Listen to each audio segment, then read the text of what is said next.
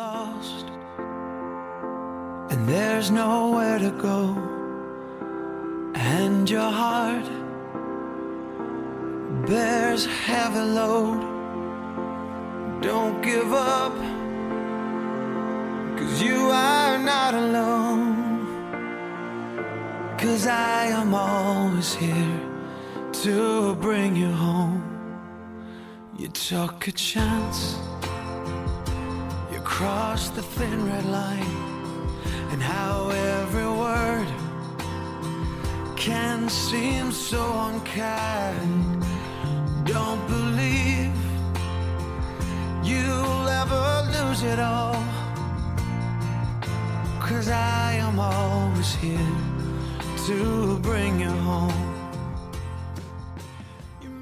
你身边是否有这么几个人，不是路人，不是亲人， 也不是恋人、情人，是友人，却又不仅仅是友人，更像是家人。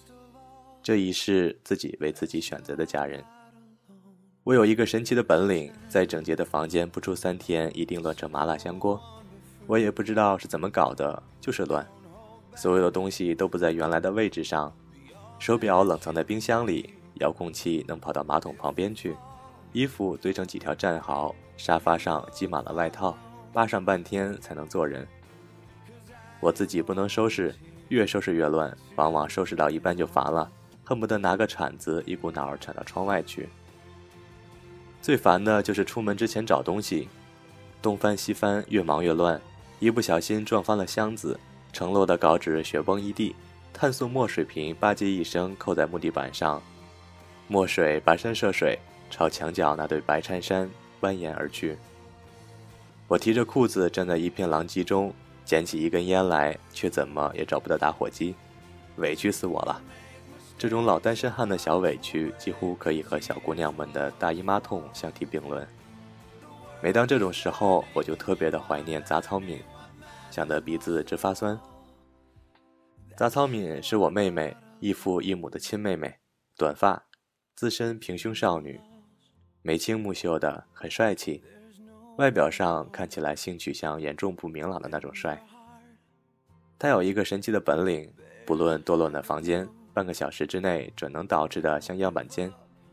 所有的物件都尘归尘，土归土，金表归当铺，连袜子都堆成一个个小方包，白的一对，黑的一对，整整齐齐的扒在抽屉里，码成军团。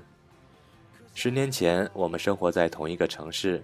在同一个电视台上班，他喊我哥，我算他半个师傅。他定期义务来帮我做家务，一边干活一边骂我。他有我家的备用钥匙，很多个星期天的早晨，我是被他骂醒的。他一边用雨伞尖戳我后脊梁，一边骂：“把穿过的衣服挂起来会累死你吗？回回堆成一座山，西服都皱成粑粑了，好不好？”过一会儿又跳回来吼：“小伙子，你缺心眼吗？”你少根筋吗？你丢垃圾的时候是不是把垃圾桶一起丢了？小伙子，小伙子是你叫的。我把拖鞋冲他丢过去，他回赠我一鸡毛掸子。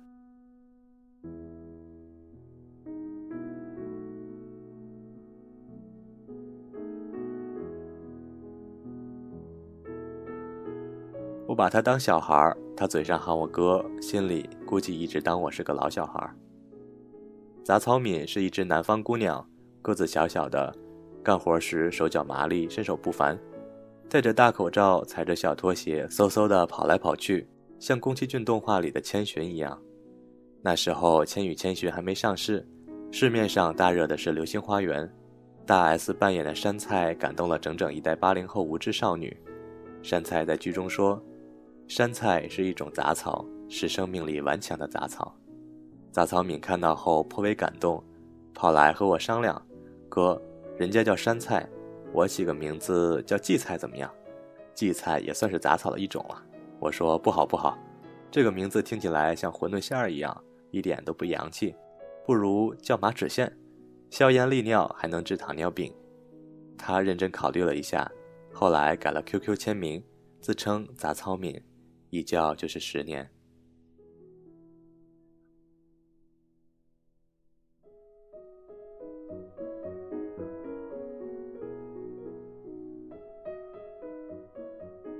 第一次见到杂草敏时，他还不到二十岁。那时候我主持一档叫《阳光快车道》的节目，里面有个板块叫“阳光女孩”，她是其中某一期的嘉宾。她那时候中师毕业，在南方一个省委幼儿园当老师，本来应该按部就班混上十几年，混成个省委后勤机关部门小领导什么的。怪就怪我的一句话，断送了她的大好前程。我那时候年轻，嘴欠，台上采访他时不按台本出牌。我说：“职业是职业，事业是事业，没必要把职业升迁和事业成就混为一谈，也没必要把一份工作当唯一的轴心。别把工作和生活硬搞成对立面，兼顾温饱没有错，可一辈子被一份工作拴死，那也太无趣了。”巴拉巴拉。我随口胡咧咧，他却醍醐灌顶，风驰电掣般的回去料理了后事，拎着一个超大号旅行箱跑回山东。他说：“他梦想的事业并非在幼儿园里从妙龄少女熬成绝经大妈，而是要当一名电视主播。”他说：“万分感谢你一语点醒梦中人，你帮人帮到底吧。”我说：“我靠，你是不是以为当个主持人就像在庄稼地里拔个萝卜那么简单？赶紧给我回幼儿园看孩子去。”他说：“回不去了，已经辞职了。”见过孩子气的，没见过这么孩子气的。我信因果报应，自己造的嘴孽当然要自己扛。于是喊来了几个同行朋友，手把手的教了他一个星期，然后安排他参加台里的招聘。谋事在人，成事在天，反正咱仁至义尽了就行。他自己考不考得上，看自己的造化。没想到居然考上了，名次还挺靠前。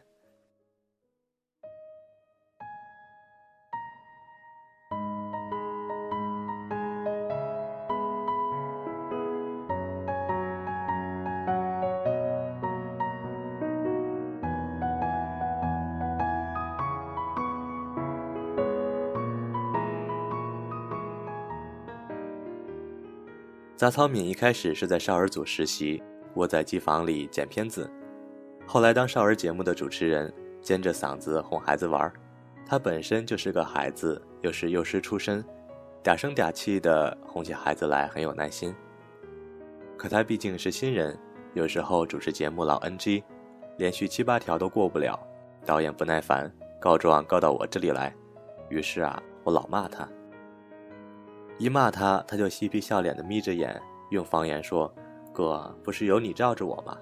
罩什么罩？哥什么哥呀？”他南方姑娘，哥被他喊成锅，听得人火大。我沉着脸，压低声音说：“你别跟我撒娇，你再这么 NG 下去，哪儿来的？给我滚回哪儿去！”他咬牙切齿的大声发誓：“哥，你千万别对我失望，我一定努力工作，努力发育。”一屋子的同事盯着我俩看，跟看耍猴似的。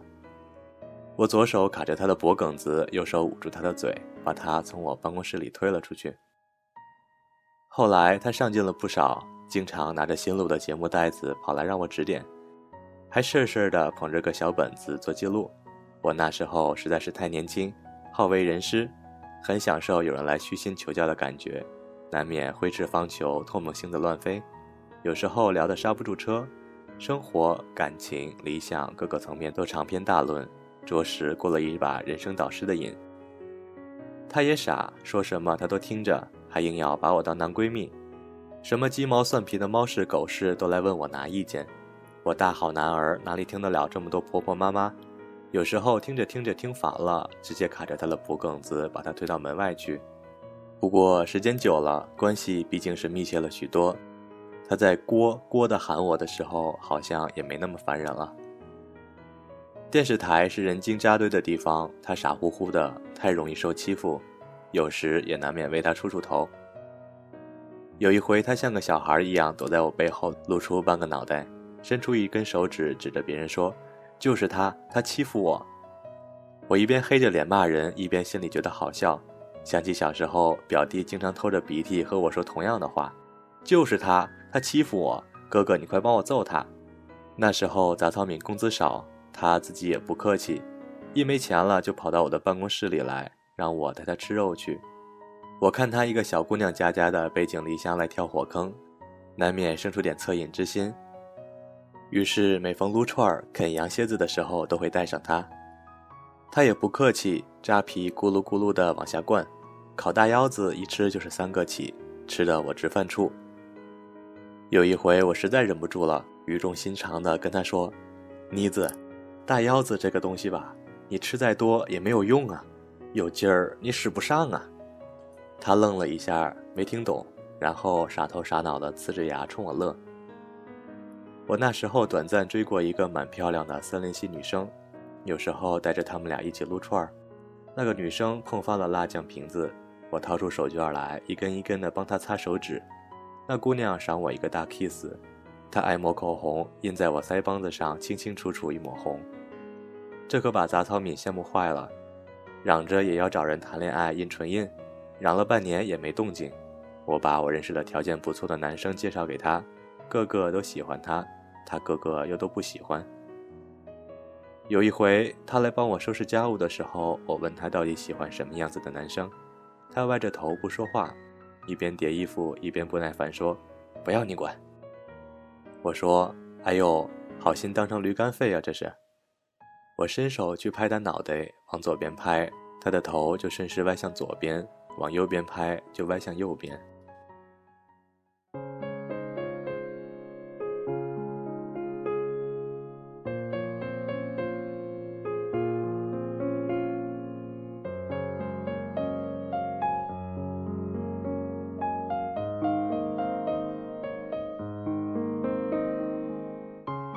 些年，我在西藏开酒吧，每回一录完节目，就从济南往西藏跑。我有我的规矩，只要是回拉萨，那就只带单程的路费，从济南飞到成都或丽江，然后或徒步或搭车，一路卖唱或卖花往前走。苦是苦了点儿，但蛮有意思的。反正在这个世界挣来的银子，少爷懒得拿到那个世界去花，少点儿就少点儿。出行的时间短则半个月，长则三个月，有时候出行的线路太漫长，就把杂草民喊过来。把家里的钥匙、现金、银行卡什么的都托管给他。山东的孩子大多有个习惯：参加工作以后，不论挣钱多少，每个月都会定期给父母打点钱，表表孝心。他知道我所有的银行卡密码，除了汇钱，他还负责帮我交水电物业费，还帮我充话费，一并交接给他的，还有我的狗儿子大白菜。他自称白菜的姑姑。白菜超级爱跟他，跟着我只有狗粮，跟着姑姑有肉吃，有珍珠奶茶喝，还能定期洗澡。白菜是苏格兰牧羊犬，小男生狗，双鱼座，性格至贱无敌，天天舔着脸跟他挤在一张床上，搂着睡觉，天天啊屌丝的逆袭。第一次和杂草敏做交接的时候，惹出了好大的麻烦，那是我第一次把他惹哭。我约他在京七路玉泉森信门前的机场大巴站见面，我一样一样的托付家产。那回我是要去爬安多藏区的一座雪山，冰镐、冰爪，快挂八字钩，叮铃当啷的挂了一背包。杂草敏一边心不在焉的盘点着，一边不停的瞅我的背包。他忽然问：“哥，你不带钱，不带卡，饿了怎么买东西吃？”我说：“卖唱能挣盘缠，别担心。”饿不着，他的嘴一下子撅起来了。那个时候，他对自助旅行完全没概念，把雪山攀登、徒步穿越什么的想象成红军爬雪山、过草地，以为我要天天啃草根、煮皮带。他沉默了一会儿，又问：“雪山上会不会冻死人？你穿秋裤了没？”“呵，秋裤。”我着急上车，心不在焉地说：“穿了也没用，一般都是雪崩直接把人给埋了。”或者从冰壁上直接大头朝下栽下来，干净利落，摔成个饼饼。说着说着，我发现他的表情不对了，他忽然用手背捂住眼，嘴瘪了一下，猛地抽了一口气，哇的一声就哭出来了，眼泪哗哗的从指头缝里往外淌。我惊着了，我说：“赵小敏，你哭什么？”他囔着鼻子说：“哥，你别死。”我又好气又好笑，逗他说。我要是死了，你替我给白菜养老送终。他哭得直咳嗽，一边咳嗽一边吼：“我不！”我哄他，伸手去敲他头，越敲他越哭得厉害，还气得跺脚，搞得和生离死别似的。他那个时候已经是二十岁的大姑娘了，可哭起来完全是个孩子。后来生离死别的次数多了，他慢慢的习以为常，哭倒是不哭了，但添了另外一个熊毛病，经常冲着我坐的大巴车摇手道别，笑着冲我喊：“哥，别死啊！”要活着回来啊！司机和乘客都抿着嘴笑，我缩着脖子，使劲儿把自己往大巴车座椅缝里塞。他奶奶的，搞得我好像是个横店抗日志士，要拎着菜刀去暗杀关东军司令似的。哪个男人年轻时没莽撞过？那时候几乎没什么惜命的意识，什么山都敢爬，什么路都敢趟。夜路走多了，难免撞鬼。后来到底还是出了几次事。断过两回肋骨，残过几根手指，但好歹命贱，藏地的赞神和念神懒得收我。左手拇指曾在滇藏线上，当时遇到山上滚石头，急跑找掩体时一脚踩空，咕噜噜滚下山崖，幸亏屁股卡在石头缝里，才没滚进金沙江。浑身摔得淤青，但人无大碍，就是左手被石头豁开几寸长的口子，手筋被豁断了。我打着绷带回济南，下了飞机直接跑进千佛山医院挂号。大夫是我的观众，格外照顾我。他仔细检查了半天后问我：“大兵，你平时开车吗？”我说：“您几个意思？”他很悲悯地看着我说：“有车的话就卖了吧，你以后都开不成车了。”他刷刷刷地写病历，歪着头说：“快下班了，你给家里人打个电话。”来办一下住院手续，明天会诊，最迟后天开刀。自己做出来的业自己扛，怎么能让爹妈跟着操心？我犹豫了一会儿，拨了杂草敏的电话。这孩子抱着一床棉被，穿着睡衣，急着拖鞋冲到医院，一见面就骂人，当着医生的面杵我脑袋，又抱着棉被跑前跑后的办各种手续。我讪讪地问：“恩公，医院又不是没被子。”你抱床棉被来干嘛？他懒得搭理我，一眼接一眼的白我。到了住院部的骨科病房后，他把我摁在床上，强硬无比的下命令：“你，给我好好睡觉休息。”医院的被子本来就不薄，他却非要把那床大棉被硬加在上面，然后各种掖被角。掖完被角，双手抱肩，一屁股坐在床边，各种运气。隔壁床的病人都吓得不敢讲话。我自知理亏，被裹成了个大蚕蛹，热出一身白毛汗来也不敢乱动。他就这么干坐了半个晚上，半夜的时候歪在我脚边轻轻打起了呼噜。他在睡梦中小声嘟囔：“哥，别死。”我坐起来，偷偷叼一根烟，静静地看着他。清凉的来苏水味道里，这个小朋友在我脚边打着呼噜，毛茸茸的睡衣，白色的扣子，小草的图案。一株一株的小草。会诊的时候，他又狠狠地哭了一鼻子。医生给出的治疗方案有两套：A 方案是在拇指和手腕上各切开一个口子，把已经缩到上臂的手筋和拇指上残留的筋怼到一起，在体内用进口物料缝合固定；B 方案是把筋怼到一起后，用金属丝穿过手指，在体外固定，据说还要上个螺丝。治疗效果相同，B 方案遭罪点儿，但比 A 方案省差不多一半的钱。我想了想，说：“那就 B 方案好了。”没办法，钱不够。那一年有个兄弟借钱应急，我平常没什么大的开销，江湖救急本是应当，就把流动资金全借给了他。现在连工资卡的余额算在内，账户上只剩两三万块钱，刚好够 B 方案的开支。B 方案就 B 方案。老爷们家家的皮糙肉厚，遭点小罪而已，没什么大不了的。大夫说：“确定 B 方案是吧？”我说：“嗯。”杂草敏忽然插话道：“A，借钱的事他不是不清楚，银行卡什么的都在他那里保管，他不会不知道账户余额。”我说：“B。”他大声说：“A。”我说：“一边去，你别闹。”他立马急了，眼泪汪汪的冲我喊。你才别闹，治病的钱能省吗？他一哭就爱拿手背捂眼睛，当着一屋子医生护士的面，呜呜的哭了起来。我觉得太尴尬了，摔门要走，医生拦住我打圆场：“好了好了，你妹妹这是心疼你呢。”当着一屋子外人的面，我又脸红又尴尬，想去劝她别哭，又抹不下脸来，又气她又气自己，到底还是摔门走了。一整个下午，杂草敏都没露面。到了晚上，我饿得要命。跑到护士值班房蹭漂亮小护士的桃酥吃，正吃得高兴呢，杂草敏端着保温盒回来了。他眼睛是肿的，脸貌似也哭胖了。他把保温盒的盖子掀开，怯生生地请到我面前说：“哥，你别生气了，我给你下了面条。一碗西红柿鸡蛋面，冒着热气，西红柿切得碎碎的，蛋花也碎碎的。”我蹲在走廊里，稀里呼噜吃面条，真的好吃，又香又烫，烫得我眼泪噼里啪啦往碗里掉。从那一天起，只要吃面，我只吃西红柿鸡蛋面，再也没有吃过那么好吃的西红柿鸡蛋面。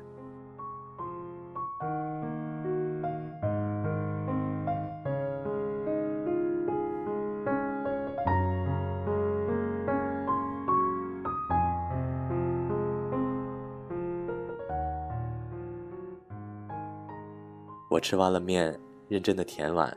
杂草敏蹲在我旁边，小小声说：“哥，我以后不凶你了，你也别凶我了，好不好？”我说：“嗯，谁在凶你？这是狗。”我腾出一只手来，敲敲他的头，然后使劲把他的短头发揉乱。他乖乖地伸着脑袋让我揉，眯着眼笑。他小小声说：“我看那个小护士蛮漂亮的。”我小声说：“是呢。”他小声说：“那我帮你去要他的电话号码好不好？”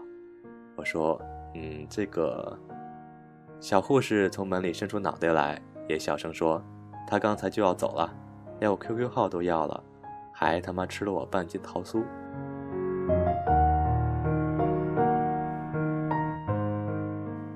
最后到底还是执行了 A 方案。他知道我死要面子，不肯去讨债，也不肯找朋友借。更不愿向家里开口，缺的钱他帮我垫了。他工作没几年，没什么钱。那个季度他没买新衣服。手术后感染化脓加术后粘连，足足住了几个月的医院。杂草敏那时候天天来陪床，工作再忙也跑过来送饭。缺勤加旷工，奖金基本给扣没了，但我一天三顿的饭从来没耽误过。我衣来伸手，饭来张口，难得当回大爷。人家住院都祝寿，我是蹭蹭的长肉，脸迅速圆了。整个病房的人都爱她，我骗他们说这是我亲妹妹。有个小腿骨折的小老太太，硬要认她当儿媳妇儿，很认真的跟我数到他们家有多少处房子，多少个铺面。杂草敏和那帮小护士完成了姐妹，你送我个口红，我回赠个粉饼。聚在一起叽叽喳喳聊电视剧，人家爱屋及乌，有两个小护士经常在饭点腾腾腾地跑过来，摸摸我脑袋，然后往我嘴里硬塞一个油焖大鸡腿。他们跟着他一起喊我哥，但老摸我脑袋，把我当小孩，搞得我怎么也不好意思开口要电话。生病也不能耽误工作，台里催我回去录节目，整条胳膊打着石膏上台主持终归不妥。杂草敏给我搞来一条彩色布套子，套在石膏上，时尚的一塌糊涂，像花臂纹身一样漂亮。录节目的间隙，他神经兮兮的擎着透明胶跑过来往布套子上摁。我说：“你干嘛？”他呲着牙笑，说：“上面粘的全是白色的狗毛，镜头一推特写特明显，我给你粘粘。”我揪着他耳朵，让他老实交代这条布到底是什么东西。我他妈胳膊上套着杂草敏的彩色长筒袜，主持了一个季度的节目，你敢信？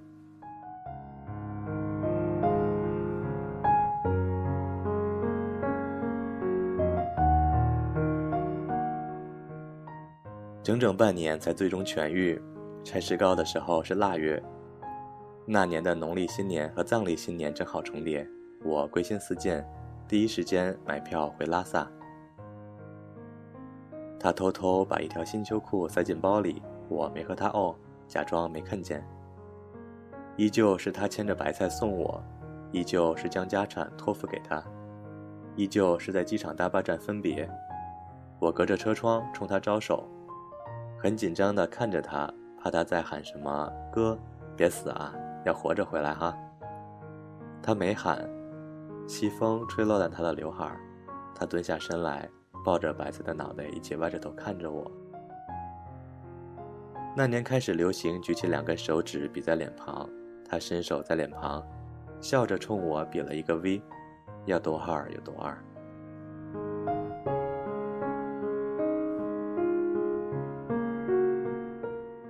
那年的大年初一，杂草敏给我发来了一条短信：“哥，好好的。”我坐在藏北高原的星光下，捏着手机看了半天。而后每一年的大年初一，我都会收到一条同样的短信。在成堆的“新年快乐，恭喜发财”的短信中，有杂草敏短短的四字短信：“哥，好好的。”四个字的短信，我存进手机卡里。每年一条，存了很多年。后来，杂草敏离开了济南，蒲公英一样飘去了北京，又飘回了南方。再后来，他飘到澳大利亚的布里斯班，在当地的华语电台当过主持人。热恋又失恋，订婚又解除婚约，开始自己创业，做文化交流，也做话剧，天南地北，兜兜转转，辛苦打拼。可是，不论身处何方，每年一条的短信，他从未间断。很多个大年初一，我收到那条四字短信后，都想回复一条长长的短信，可最终都只回复四个字了事：乖，摸摸头。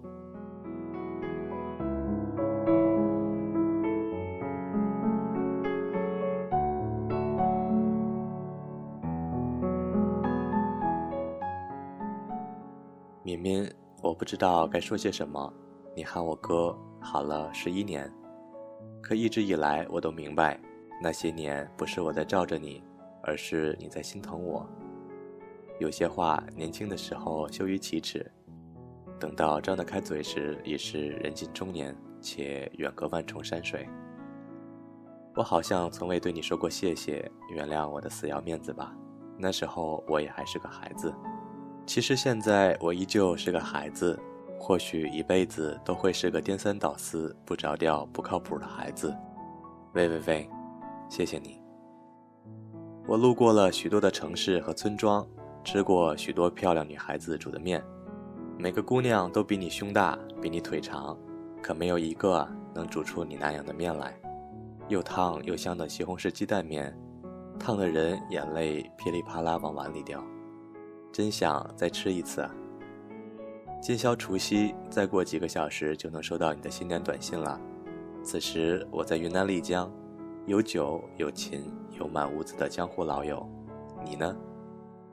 杂草一样的你，现在摇曳在何方？好好的，乖，摸摸头。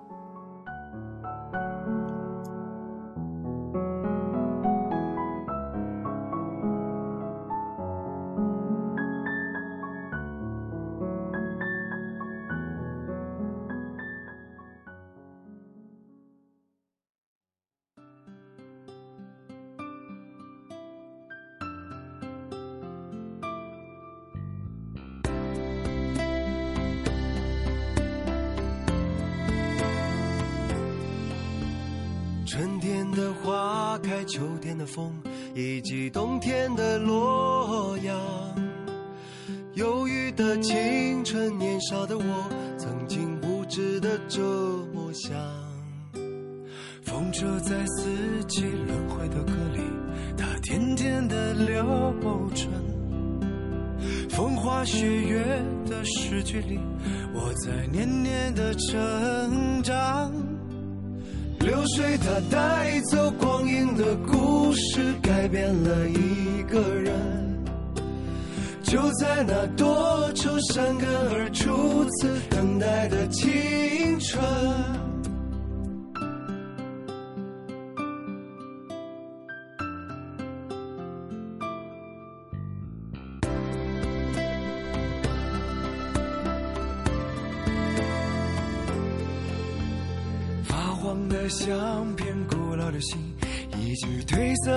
圣诞卡。年轻时为你写的歌，恐怕你早已忘了吧。过去的誓言，就像那课本里缤纷的书签，刻画着多少美丽的诗，可是终究是一阵烟。流水它带走光阴的故事，改变了三个人。就在那多愁善感而初次流泪的青春。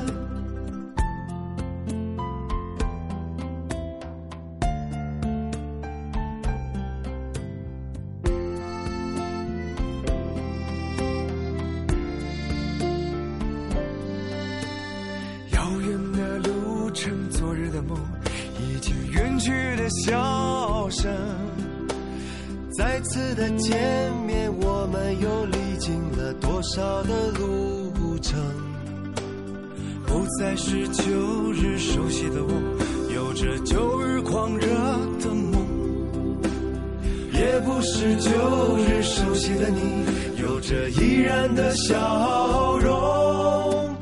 流水它带走光阴的故事，改变了我们。